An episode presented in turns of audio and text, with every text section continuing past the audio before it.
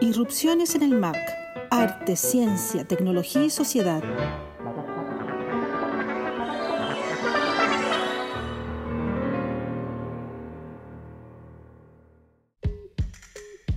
Soy Alessandra Buroto, coordinadora de la unidad Media Mac Anilla del Museo de Arte Contemporáneo de la Universidad de Chile y junto a Mónica Bate y Claudio Muñoz te damos la bienvenida a la vigésimo segunda edición de nuestro podcast Irrupciones en el Mac. Esta tarde hablaremos sobre sonido y territorio, sobre la extrañeza que nos causa la escucha y sobre los diferentes intereses que motivan la configuración de cartografías sonoras en las prácticas artísticas contemporáneas. Para ello nos acompañan los artistas Georgina Canifru, quien además es bibliotecaria y documentalista, y Rainer Krause, académico de la Facultad de Artes de la Universidad de Chile y coordinador del Diplomado de Arte Sonoro, quien vive en nuestro país desde fines de los años 80.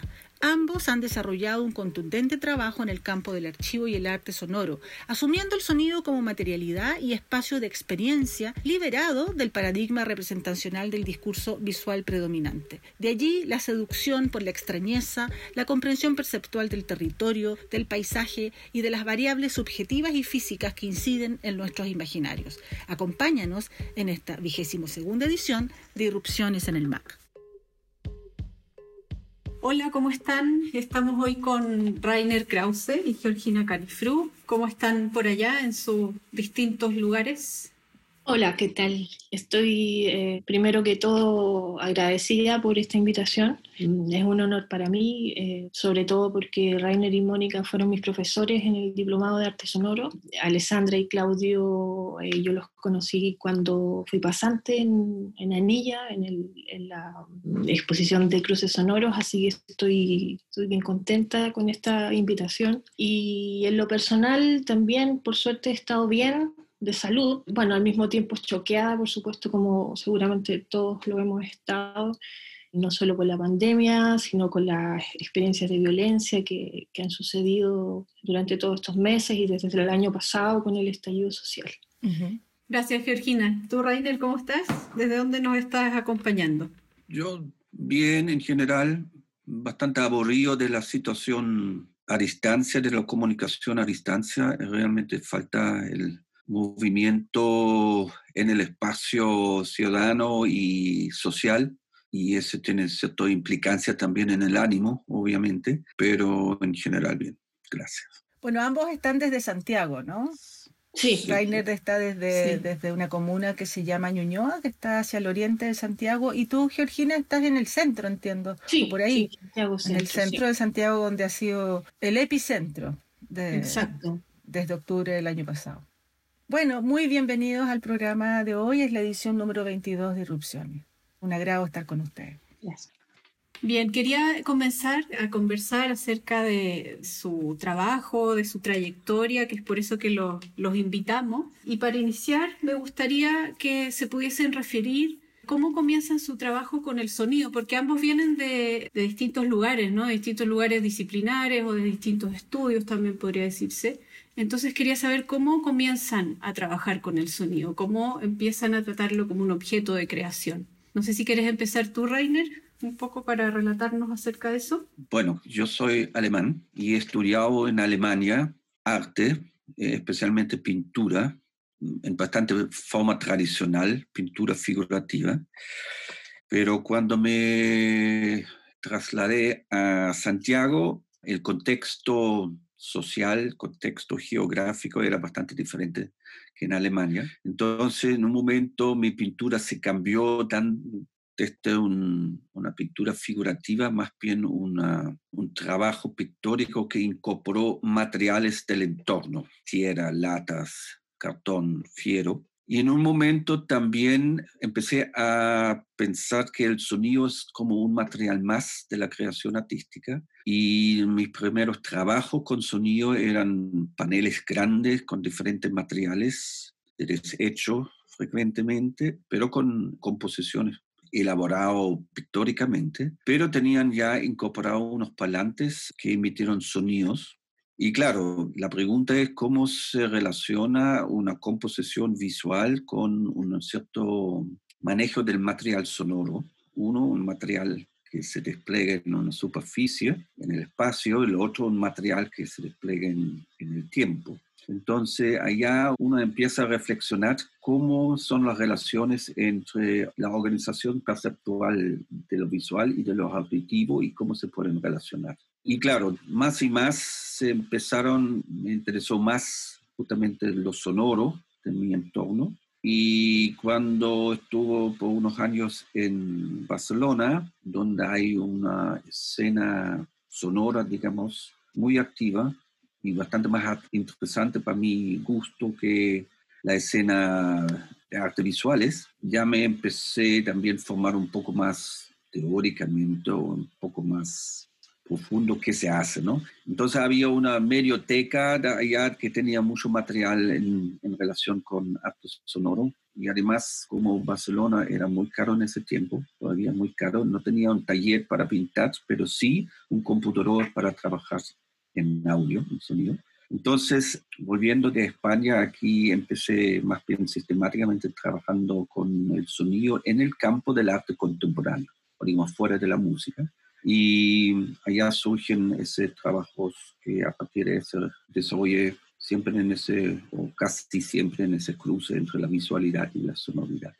Qué interesante el, recorrido, mm. ¿no? De pasar de la, de la visualidad a la sonoridad, sobre todo esto del campo del arte contemporáneo, ¿no? Que no es desde la música, siendo ese, ese acento. Y tú, Georgina, ¿qué nos puedes contar acerca de cómo comenzaste? También sería bueno que mencionara de dónde vienes, ¿no? De qué disciplina vienes y cómo llegas al sonido. Eh, mi profesión inicial es eh, bibliotecaria documentalista.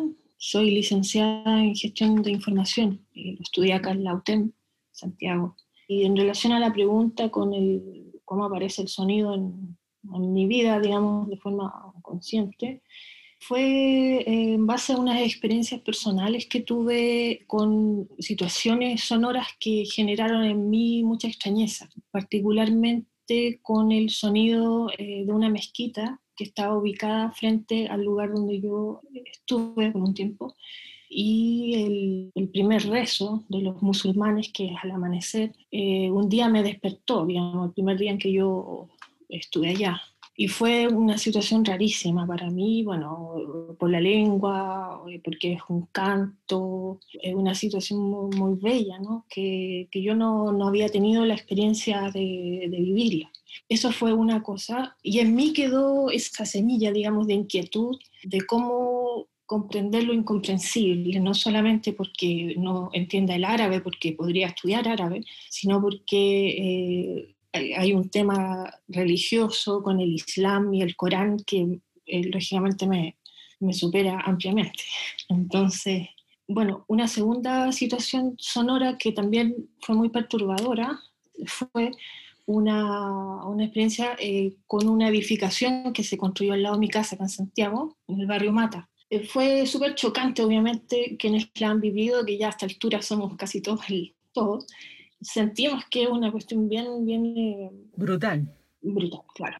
Que irrumpe, que interfiere tu, tu, vida, tu cotidiano, tu tranquilidad del fin de semana, etc. Desde las 7 de la mañana que ya empiezas a escuchar las grúas, los pitos de los capataces que ahí organizan la orquesta del ruido que está durante todo el día hasta la noche. Y entonces asocio estas dos eh, situaciones y me postulo al Magíster en Artes de la Universidad Católica con ese proyecto que lo, lo fui trabajando a través de cartografía, de mapas eh, puntualmente, de papel, con la intención de generar una instancia de incomprensibilidad. Y para eso interviene la toponimia específicamente y la simbología de los mapas. Bueno, y posteriormente aparece sin quererlo, yo no, sabía la verdad, y también porque, bueno, pues, yo como digo, soy formación bibliotecaria, me he ido enterando poco a poco ¿no? de, de mucho de, estas prácticas. No, yo no conocía el arte sonoro y me, me, encontré,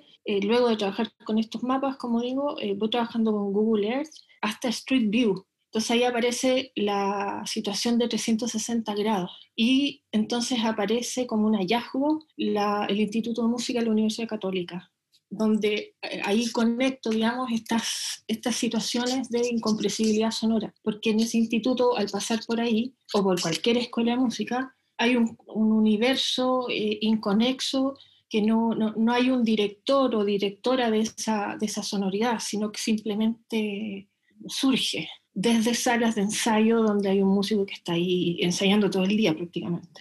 Entonces, esas tres situaciones de incomprensibilidad sonora son las que, digamos, me han motivado por seguir un poco en, en, ese camino. Es interesante, como eh, de alguna manera, tener una noción de que ambos, desde lo, digamos, desde lo figurativo, podríamos decir, como, como señalaba Rainer, inician un, un camino de abordaje que ya se, se va hacia esta, este material que es incomprensible en un sentido o que es finalmente un material muy concreto también. ¿no? Para Rainer es un material tan legítimo, tan válido y tan concreto como cualquier otro. Y para ti, Georgina, también la visualidad es importante porque el dato o la información de alguna manera también es visual y tu impulso fue hacia, lo, hacia los mapas, digamos, hacia situar un espacio ¿no? Y, ahí retomo también un poco la idea de, de Reiner que señala esta mm, relación y diferencia, ¿no? Esta relación a partir de la diferencia entre lo visual y el espacio, por ende, y entre lo sonoro y el tiempo. Pero ambos han trabajado a partir de lo, del espacio, del entorno, ¿no? Y me parece muy, muy interesante también cómo ubican, por una parte, la, la, extrañeza, el sonido como algo extraño, como un otro fenómeno que ocurre, y por otro lado, en Rainer, la validación del material como un estatus de material legítimo. A mí me parece que hay un punto de conexión, aunque por supuesto desde historias diferentes y desde aproximaciones diferentes, pero hay una validación de un fenómeno y de un material al mismo tiempo de búsqueda. ¿Cómo definirían esa búsqueda? ¿Qué es lo que estaría pulsando esa búsqueda? Bueno, yo puedo decir algo al respecto que me parece muy, muy cierto que dice Alessandra, que mm, algo que tiene que ver con el espacio. Y yo creo que es el espacio, es el ente donde se superpone la visualidad con lo sonoro. En ambos, eh, el espacio es necesario que se desarrollen ambos fenómenos justamente yo en ese momento estoy haciendo un doctorado que se refiere a, mm, o digamos, el tema es el sonido en el espacio y la posibilidad de su representación gráfica. Entonces, el espacio, digamos, el dominador común entre el despliegue visual de, de obras pueden ser instalativos, pero se, pueden ser también dibujos gráficos, por un lado, y el sonido que requiere el espacio para desplegarse, para desarrollarse, y ese significa que en un mismo momento, un mismo espacio puede tener roles diferentes. O el sonido, para el sonido el espacio es el espacio de experiencia, un espacio de percepción. Mientras para los visuales, artes especialmente la gráfica, el espacio es un espacio de representación. Pero ese se puede complementar y pueden superponer pero ponen el mismo individuo frente a ambos fenómenos en un diferente rol. ¿no? El sonido siempre tiene esa experiencia corporal que tiene que ver con la posición de uno, la posición de la cabeza, respecto de un fuente sonoro o varios fuentes de sonoro que no siempre son perceptibles visualmente. O digamos, el sonido incorpora a uno como oyente en una misma situación. Mientras en lo visual, en el espacio de representación normalmente se construye una distancia entre lo visualmente representado y el observador que ve esa representación. En ese sentido, pienso, aunque quizás se puede discutir, que lo visual es mucho más tradicional en el sentido del paradigma del arte o de la ciencia occidental que divide entre un objetos que se percibe, el sujeto que lo percibe.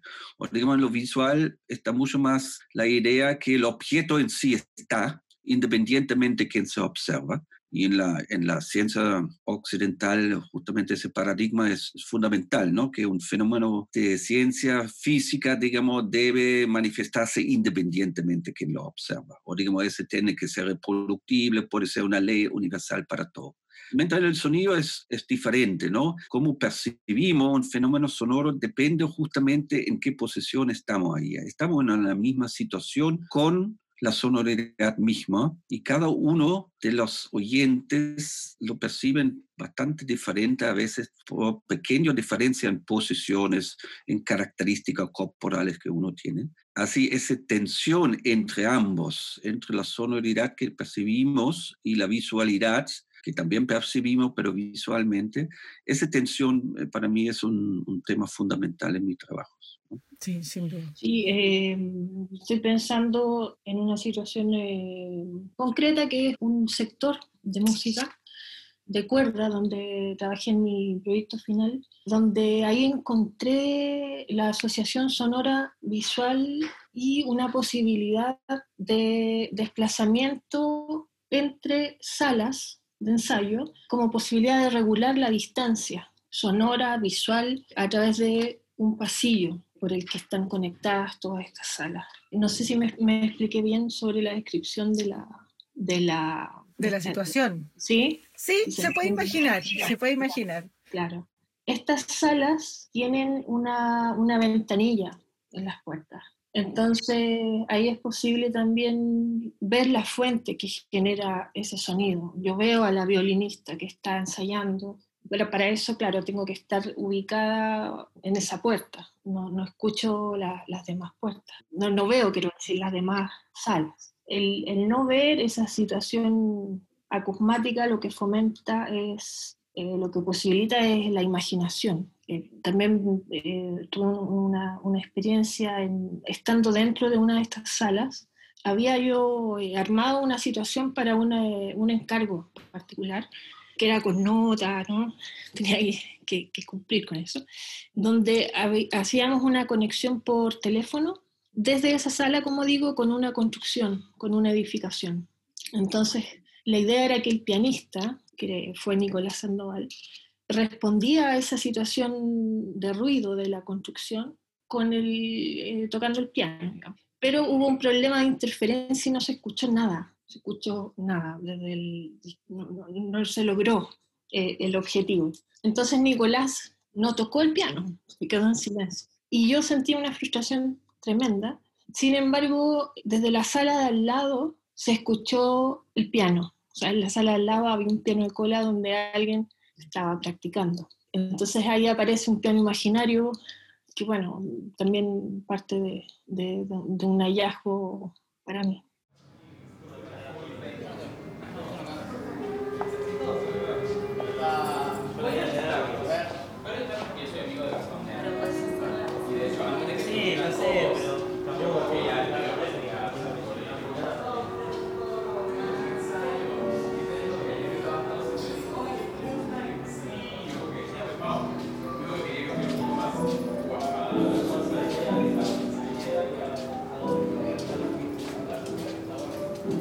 Gracias.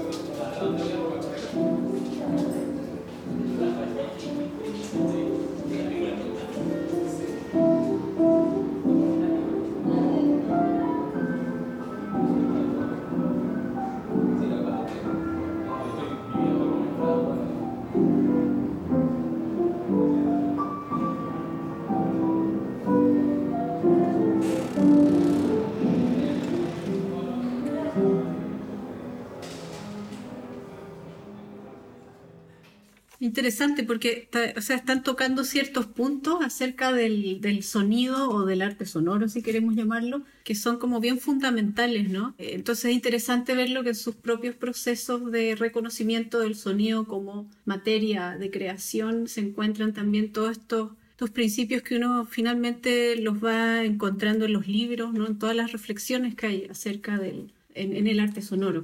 Y me, gustaría entrar desde ese punto de vista, algo que ya, ya anuncia este, esta sesión, que tiene que ver con la idea del espacio, pero más específicamente del, del espacio entendido como territorio. ¿no?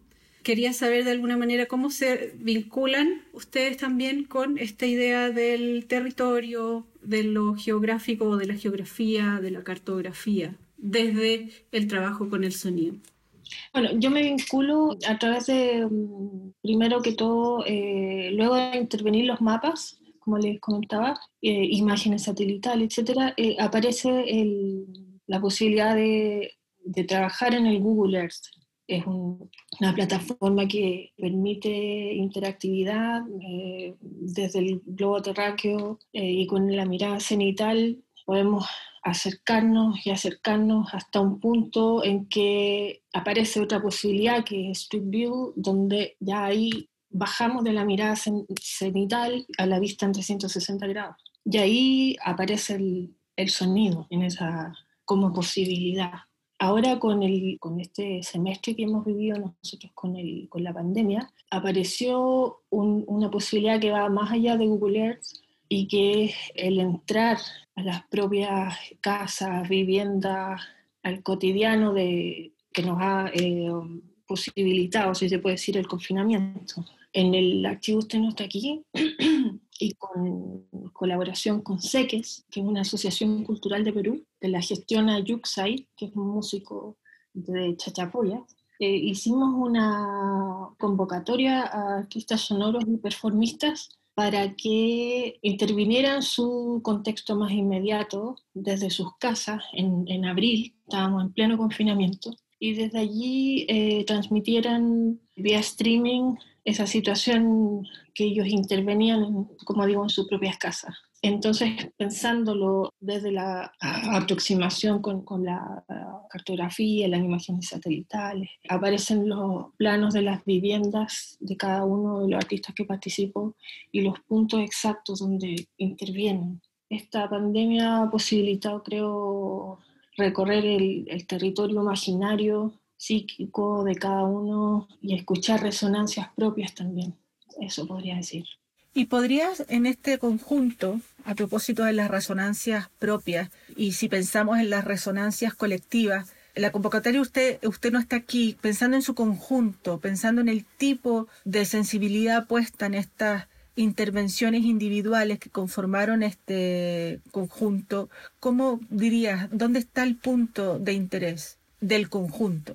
En relación al archivo este no está aquí o de lo que te comento de, de este encuentro. No, en relación a la convocatoria que se realizó en abril, ah, okay. en el fondo como la, el llamado fue, estamos en una situación en común, claro. pero desde nuestras individualidades, ¿qué podemos decir? Desde el lugar de confinamiento. Y por ende se abre la posibilidad de una mirada que también combina lo individual y lo, y lo colectivo, también en una nueva tensión, a propósito de lo que decía Rainer, la tensión fundamental entre la representación y la percepción más, dinámica, más compleja, podemos hacer un paralelo también, desde lo individual hacia lo colectivo, ¿no? Lo colectivo como algo común, que nos entorna, digamos. Hay un entorno invisible, pero que se vuelve corpóreo a propósito de una convocatoria.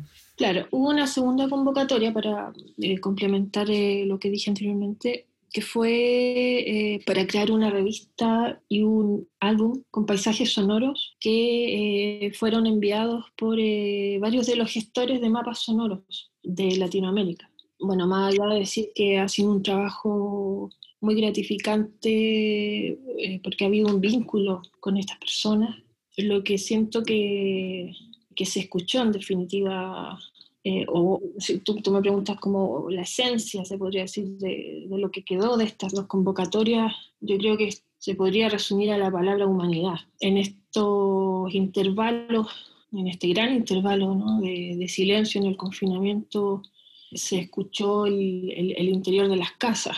Bueno, casas para quienes somos afortunados de tenerlas, por supuesto. Y se escuchó la, a la naturaleza. ¿no? El, eh, los pumas que andaban sueltos acá en Santiago, los ciervos en Londres, los leones en Sudáfrica, se escuchó el silencio de ellos también y se escuchó en el fondo lo que ahora ya estamos de nuevo dejando de, de escuchar o que se va enmascarando con, con, los ruidos, con el movimiento que básicamente existe por cumplir con una, una, visión más económica de lo que es la vida. Eh, entonces, yo diría que se escuchó la humanidad. Eh, Rainer, eso me lleva a preguntarte algo que también eh, puede ser eh, un poco, digamos, más complejo de, de, discernir, pero me parece que es sumamente clave, que es lo que también llamamos territorios audibles. Es decir, parte de tu trabajo, por supuesto que está, digamos, interesado en la escucha y en el sonido como, como fuente, pero también en la escucha, la experiencia de la escucha. Algo así como no solo interesa cómo suena el territorio, sino también interesa mucho cómo se escucha el territorio. Una especie de, de dialéctica entre el habla y el imaginario, como decía la Georgina. Entonces, estos territorios que suenan, estos territorios sonoros, estos territorios, estas cartografías, este ejercicio de ir como cifrando, delimitando, más bien configurando territorios en su amplitud y en su compleja amplitud, también nos remite a que esos territorios son audibles, son escuchables. Y ahí hay una invitación a, digamos, a, la especie humana a reconocernos en un ejercicio que es casi automático y que no nos detenemos en él, y que tiene que ver fuertemente con la capacidad de percepción y de configuración de donde estamos desde una cuestión más sinestésica, desde una cuestión más compleja. Podríamos estar ciegos, pero si nos falta la audición estamos clausurados, porque incluso ciegos podemos sentir el calor del sol, pero si no escuchamos, si el mundo nos, no nos es audible, es como si entráramos en una especie de, de vacío. ¿Qué sería para ti esta idea del territorio audible? Yo en realidad no, no, uso mucho el término territorio. El territorio para mí es un terreno habitado, digamos, usado. Yo, como vengo de la pintura, uso más el término paisaje el paisaje es el entorno percibido estéticamente. Esa es mi, definición de paisaje, por un lado, y la representación de esa calidad estética a través de diferentes soportes. El territorio para mí es una restricción del paisaje, una cierta funcionalidad del paisaje. Pero sí, tienes razón, el territorio tiene, eh, supone inmediatamente el actuar del ser humano o de otros seres vivos, ¿no? Pero como yo como artista y especialmente que viene de la pintura, parto de mí, digamos, cuál es mi relación con el entorno y cómo lo percibo. Y si cuando yo lo percibo estéticamente, con la vista, con el oído, lo transformo en paisaje, donde normalmente yo estoy en el centro, ¿no? Eh, porque el paisaje se define a través del alcance de mi percepción del entorno. Mientras cuando lo represento, y yo estoy ya un poco afuera, porque cada representación, en cierto modo, es una externalización a otro medio de la percepción que yo tenía. Y allá entra algo que encuentro muy interesante que mencionó la Georgina, el fenómeno del Google Earth en un paisaje visual representado tradicionalmente que define un paisaje es su lejanía, ¿no? Su potencial horizonte. Y el Google Earth es justamente un paisaje sin horizonte. O digamos, esa vista de esta arriba no da espacio para la profundidad. O digamos, todo el, el territorio o el paisaje es plano. Claro, allá se acerca más a la cartografía, aunque Google Earth no es una cartografía. cartografía. El Google Earth es el registro mm, mecánico, pero el registro de la apariencia del entorno, donde superpone algo como una cartografía. Pero en ese sentido, para mí, esta vista de Google Earth también es, muy importante en ese, ese sentido de hacer una conexión entre el paisaje donde uno está al centro hacia la representación del paisaje donde uno está afuera, ¿no? El territorio para mí en realidad se hizo realmente importante recién a partir del octubre del año pasado, ¿no? Donde si el espacio de la ciudad o el paisaje de la ciudad se llenó con acción, con un nuevo forma de actuar en ese espacio y donde lo paisajístico ya no se pone importante, sino lo territorial, o sea, cómo se toma posesión de ese entorno urbano en forma antes no considerado. Y allá obviamente entra también el sonido muy fuerte, porque que se cambia también muy fuertemente es la sonoridad, del, por lo menos una parte de la ciudad. Y después también con el confinamiento, de nuevo se cambió la, la sonoridad del territorio, y del paisaje también, pero del territorio en el sentido que ya se silencia, por lo menos en parte, el paisaje habitual del entorno urbano, pero se silencia a través de una no actuación del ser humano o del habitante. Y eso me parece importante. Ya quizás allá se pone más importante en los últimos tiempos ese, esa connotación del territorio como el espacio de habitar y de actuar, ¿no? Y claro, ese tiene aspectos visuales, sonoros, pero como tú dices, también táctiles, sociales, que son muy importantes en el territorio, ¿no? Que se cambian y que se perciben, obviamente. Interesante. Estaba pensando por lo que decían los dos en la, en la idea de la ubicación, ¿no? Del, o del emplazarse o del estar ahí también, ¿no? Y cómo de eso, eso se relaciona con el sonido con lo cartográfico, a lo mejor no es la cartografía, sino es lo cartográfico, eh, la idea del territorio, la idea del habitar, y también eso lo relaciono a esto que estás diciendo ahora recién, Rainer, de cómo cambia el paisaje o cómo cambia el territorio sonoro a partir de estas dos situaciones extremas, ¿no? Y en razón de eso pienso en sus proyectos particulares, estoy pensando en Isla y también en el archivo Usted no está aquí. Y me gustaría que si pudiesen mencionar el cómo ustedes traducen o, abordan esta idea del, estar aquí o del ubicarse a partir de estos proyectos. Quizás si pudiesen hacer algo un poquito más descriptivo también, ¿no? De, qué se tratan estos proyectos propiamente tal. A ver, el archivo Usted no está aquí, eh, nace el año 2015 como... A ver, voy a contar un poco la historia. Yo trabajaba en la biblioteca del Museo de Bellas Artes como bibliotecaria catalogadora para el proyecto Artistas Visuales Chilenos. Pero también tenía que catalogar parte de la colección distinta a ese proyecto. Y pasaban por mis manos muchos catálogos de exposiciones de todas partes del mundo.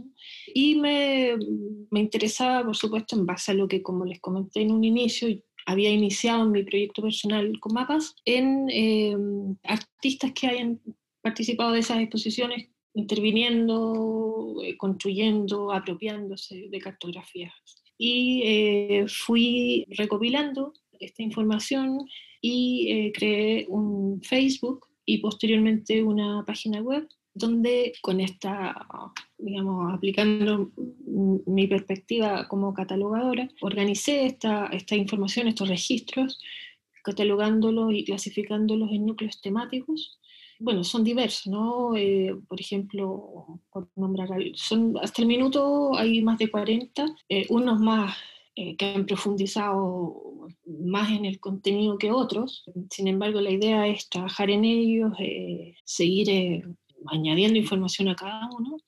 Pero algunos ejemplos son mapas y performance, donde están obras de Elías Adasme, Samuel Ibarra, Laura Bilbao, eh, son, son varios artistas. Otro núcleo es cartografía en mujeres artistas. Mapas sonoros de Latinoamérica ha sido el que más contenido ha generado. A partir de, de ese núcleo, que el, año 2018 fue patrocinado por el Fondo de la Música y en el que se ha generado, como dije en algún minuto, eh, un vínculo bien, bonito con, con los gestores de esas cartografías. Que no son pocos, que no son pocos en Latinoamérica. Claro, eh, hasta el minuto he recolectado aproximadamente 70 iniciativas. La verdad que no he querido ser rígida con esperar recolectar solo cartografías donde hay de por medio un mapa, sino que también proyectos sonoros como el de Francisco Sanfuente, Sonidos Precarios, que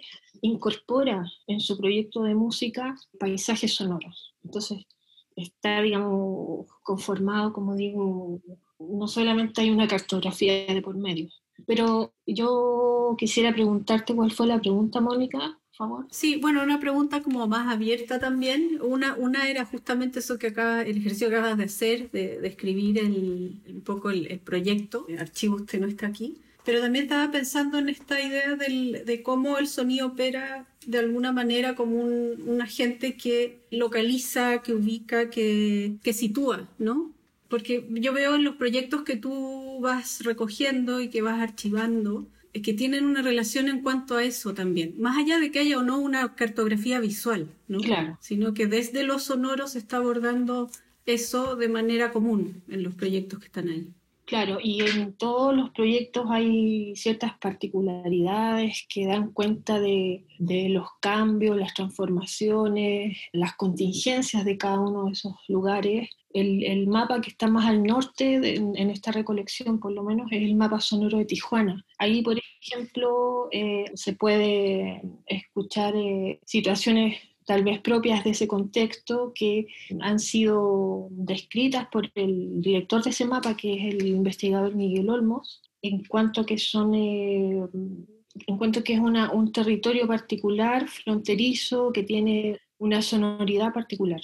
Eh, todos estos mapas, como digo, también tienen eh, similitudes, quieren decir algo también, quieren denunciar también en muchos de los casos por ejemplo, el mapa sonoro de Chubut, cómo la megaminería ha intervenido en ese territorio enmascarando eh, la naturaleza.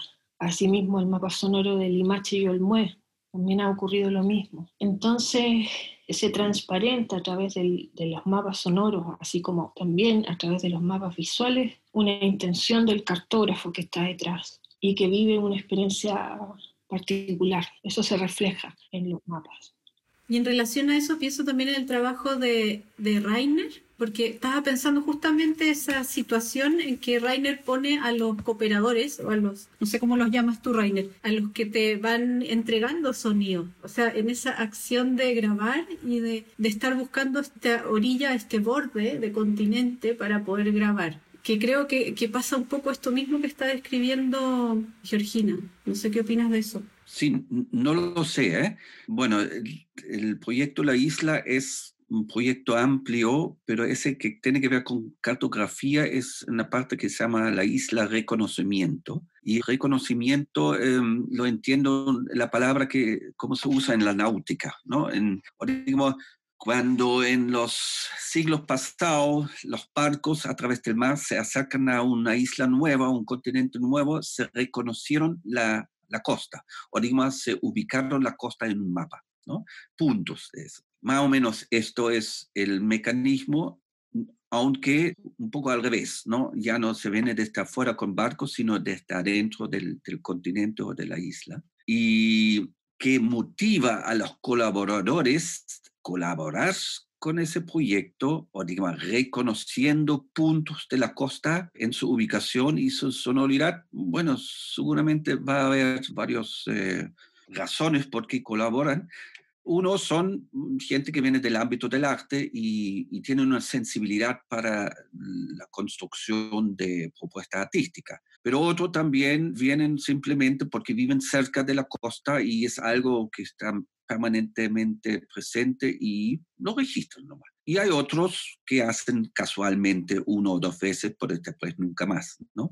Hay algunos que comparten permanentemente sus, grabaciones, otros una vez o dos veces nomás, y hay eh, cosas entre medio. Para algunos quizás el lugar específico es interesante, pero como la, la indicación para compartir o colaborar en ese proyecto es que se graba principalmente o ojalá lo más cercano posible, solamente el, sonido del agua, normalmente no tiene esa connotación contestatario de una, una situación para criticar, sino se concentra más bien, bueno, en la escucha misma, ¿no? En esa escucha de esa situación muy específico, que es el límite entre dos entes geográficos, ¿no? Uno es, que se puede decir, territorio, que es un, espacio habitado en tierra firme, y el otro que tradicionalmente es una área deshabitado por ser humano, cruzado y muchas veces sin ley, por lo menos en, el pasado, y que se refleja de una superficie líquido no controlable, ¿no?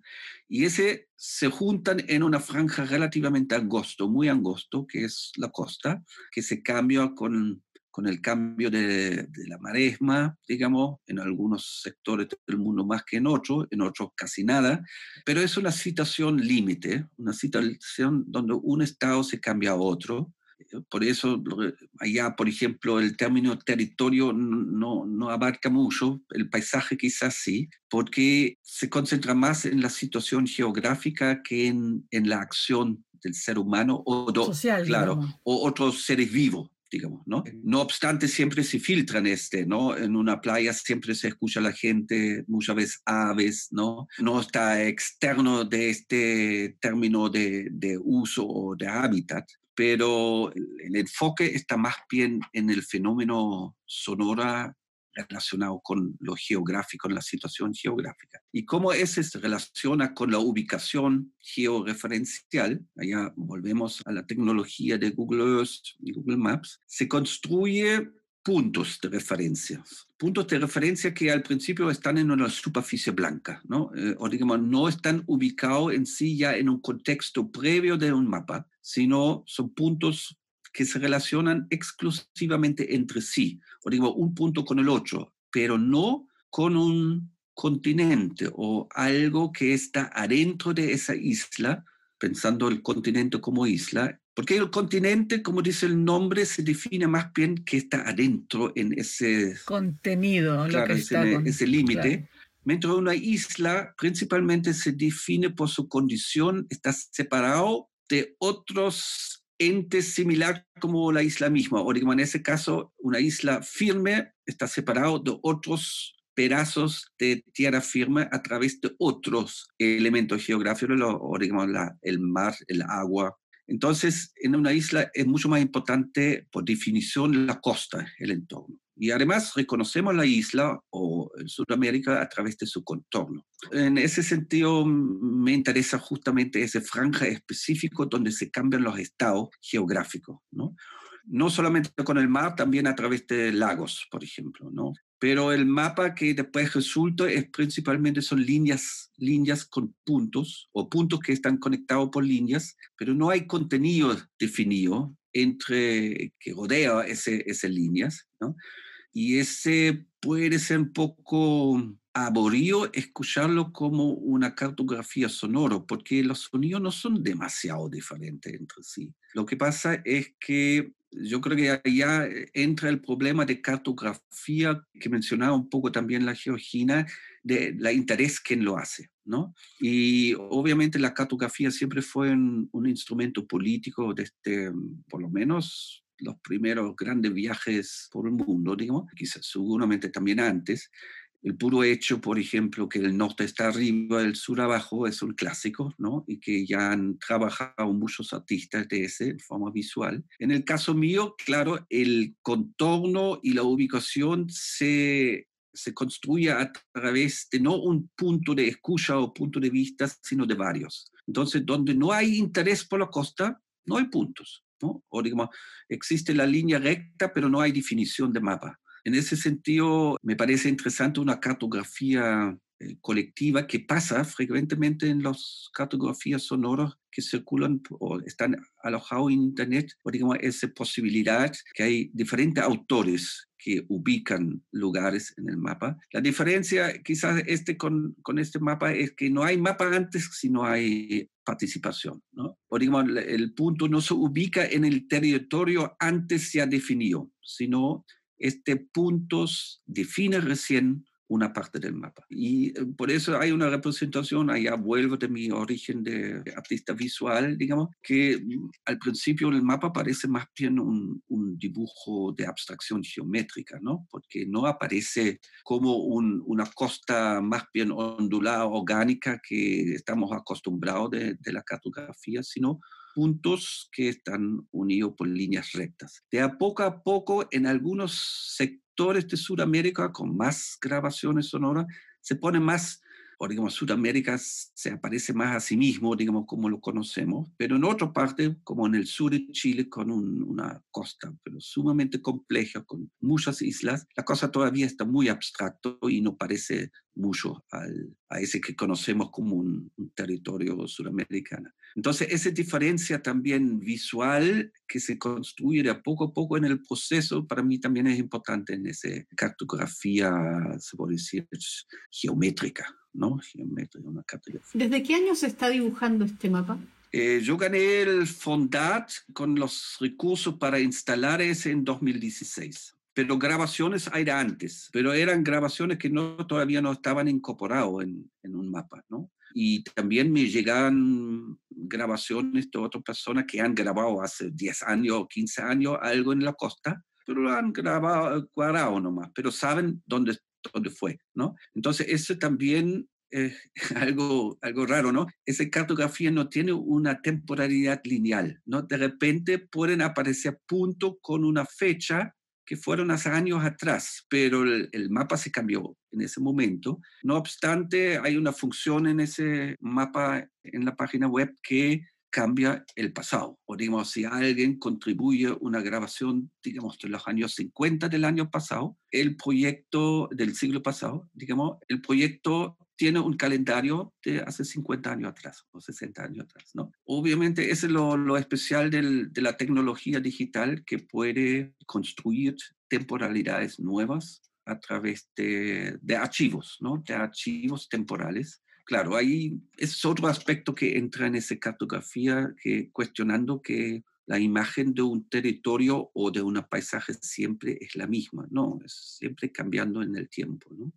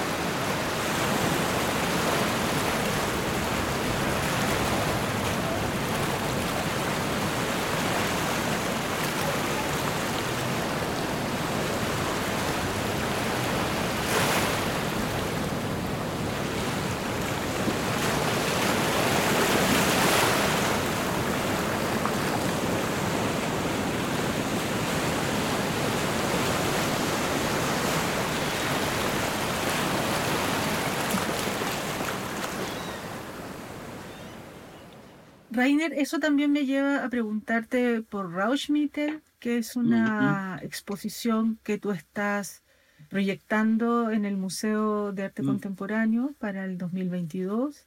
Bueno, Isla y N, dos obras anteriores tuyas fueron expuestas en la sala Anilla de la sede Parque Forestal, pero en este caso vas a trabajar eh, en el espacio de, de, lo que nosotros llamamos Zócalo, mm. que es una sala con la cual hemos hecho muchísimas iniciativas intervenciones, etcétera, por sus características responsivas, digamos, en términos de, sus características acústicas. Es una sala que está, digamos, eh, se aprovechó el socavón que se tuvo que hacer para afirmar la refundación del edificio. ¿no? La fundación del edificio supuso cavar y, digamos, literalmente darle mayor firmeza a la base, al anclaje del edificio. Y ese socavón se convirtió en esta sala increíble.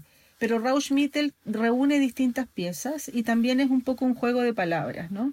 Cuéntanos un poco de esa experiencia que va a ser una gran exposición. Ojalá. eh, no, yo mismo no... A propósito de la variación del claro, tiempo. yo mismo no estoy tan claro todavía cómo va a resultar todo, pero claro, el Rauschmittel es un juego de palabras que viene del alemán la palabra y cuando se traduce parte por parte se cobra otro sentido si se traduce la, la palabra en su totalidad, ¿no? Rauschen o Rausch, eh, Rauschen se traduce como ruido, ¿no? Un tipo de ruido blanco, ruido rosado, pero un, un ruido permanente, ruido de fondo también puede ser. Y Mittel es medio, medio o soporte a veces, ¿no? O digamos que se puede traducir como un soporte para el ruido, pero los dos palabras juntos en alemán significa algo como estupefacente, ¿no? O digamos, eh, porque Rausch sin el EN al final también significa en alemán como éxtasis, ¿no? Un estado de éxtasis o embriaguez, ¿no? Entonces, este proyecto también tiene que ver algo con cartografía, pero una cartografía incluso mucho más abstracto que en la isla, una cartografía que es no es fiel a la realidad. En el sentido, el trabajo principal en ese es la instalación Milimetrópolis, que se refiere a los sonidos en Santiago. Pero al contrario de un, eh, un paisaje sonoro habitual de una ciudad, son justamente no los sonidos típicos o los sonidos especiales con qué se puede distinguir de una ciudad a otra o de un lugar a otro, sino los sonidos que se repiten. Por ejemplo, el ruido, el ruido que no significa mucho, el ruido corto, mm, lejos, de bajo volumen, que no se puede identificar de dónde viene, o todos sonidos que se perciben más bien y se cuesta percibir por su morfología mismo que en ese que de dónde viene o qué significan. Pero ese sonido es tan espacializado en forma aleatorio y allá similar como en la isla, ese trabajo tiene un software que permite la, la interacción también con el público. O digamos, se puede iniciar recorridos por esa ciudad aleatoriamente y se escucha ruidos diferentes aleatoriamente, en un orden aleatoriamente, incluso paralelamente en diferentes direcciones, pero este no significa que uno reconoce ciertos lugares en Santiago, eso no va a pasar, sino simplemente hay sonidos inidentificables que se mueven por el espacio y se refiere también a la escucha misma porque también hay una parte y eso es importante, y allá volvemos a la sala misma y su acústica muy, muy especial, que parte del proyecto contempla la producción sonora en la misma sala, registrarlo y después emitirlo a través de técnicas tridimensionales como son la, escucha binaural o la grabación ambisonic también, que permite otro formato de espacialización, o digamos, donde en conjunto con esos ruidos no identificables, sí se filtran sonidos que aparentemente están en la sala, aunque no se ve dónde se produce. Entonces, esa interacción entre el externo de la ciudad, más bien presente como representación sonoro, y el interior de la sala, que más bien se reproduce una experiencia mucho más cercana a lo original. Esa es una parte del, de esa propuesta y ese puede producir y ojalá produce un poco una cierta forma de confusión que uno realmente está escuchando, percibiendo. ¿no? Como dicho, la cartografía en ese caso hay un cierto tipo de mapa, pero que tampoco lo es, que es más bien una estructura de puntos que se conectan aleatoriamente, también con líneas rectas, allá hay una similitud también con la isla, pero que representan en ese caso cierto estructuras urbanas. ¿no? Y en ese sentido mm, es una cosa eh, mucho más experimental en el sentido que no sé exactamente cómo va a resultar todo eso. Y también tiene en ese mismo sala unas representaciones gráficas de, de los conceptos y de la espacialización de los sonidos. Allá mi, mi, mi, interés en ese momento de esa tensión entre representación visual y experiencia eh, sonora, ¿no? acústica. Bien, Georgina, bueno, venimos de, de, todo lo que nos estaba comentando Rainer, de, su, de la, propuesta que tiene, el trabajo que tiene pensado para el Zócalo, y está hablando de la, de la extrañeza y la incomprensibilidad que tú también abordaste cuando comentaste tu, tu trabajo anteriormente. No sé si tienes algo, algo que puedas agregar a esto, desde tu visión, por supuesto en cuanto a lo que está comentando Rainer? ver, podría decir que sí, bueno, claro, ha sido y es la verdad mi, motivación principal, eh, generar instancias, espacios de incomprensibilidad como posibilidad, posibilidad de tener experiencias que no sean tan evidentes. Estamos eh, bombardeados por publicidad, por cosas que comprendemos, la verdad, desde la mañana noche. Lo, generalmente comprendemos, ¿no? El, qué sé yo, cruzamos la calle, comprendemos lo que nos dice el semáforo, sabemos cuál, cuáles en general son las fuentes de dónde provienen los sonidos, un bocinazo, como todo es comprensible en definitiva está todo a la vista, etc. Entonces, lo veo como una posibilidad, como digo, de, imaginar, de que las cosas no estén enfrente necesariamente, de que desconozcamos la fuente y eso nos, lleve a, esa posibilidad, a ese espacio personal, interno, de imaginar y de construir, eh, claro, un mapa que no, abstracto, por supuesto, que está alojado en la mente de cada uno. Hay algo como de desubicar o de descentrar, ¿no? de descolocar. Sí, creo que es necesario, sobre todo ahora. Totalmente.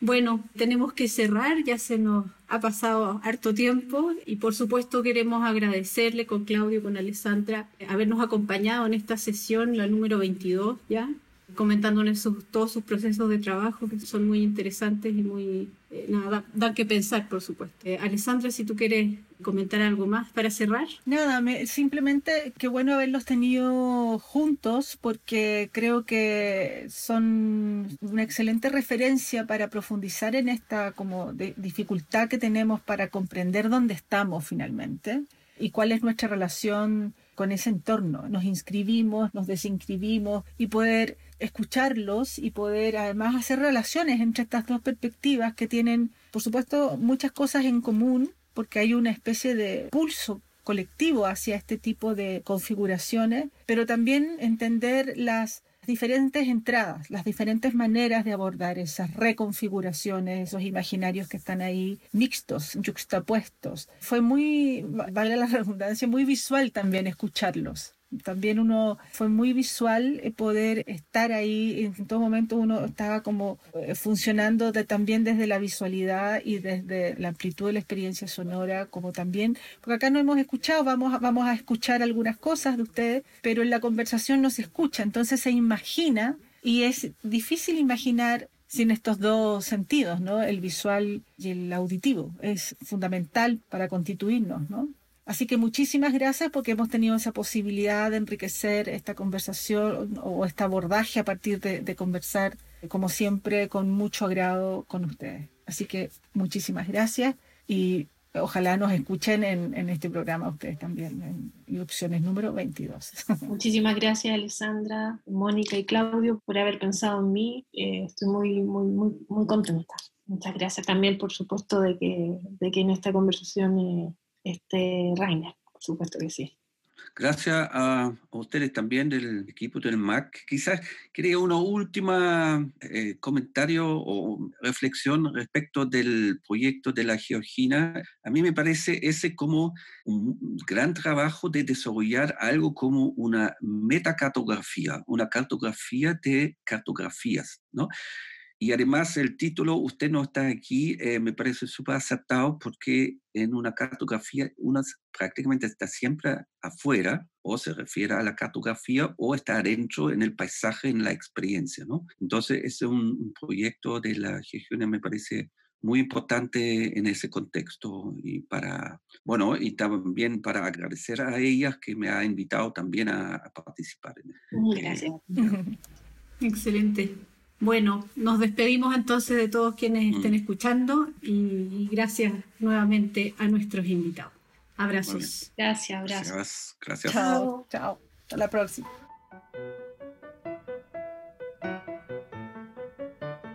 Irrupciones es producido por la unidad Media Mac Anilla del Museo de Arte Contemporáneo de la Universidad de Chile.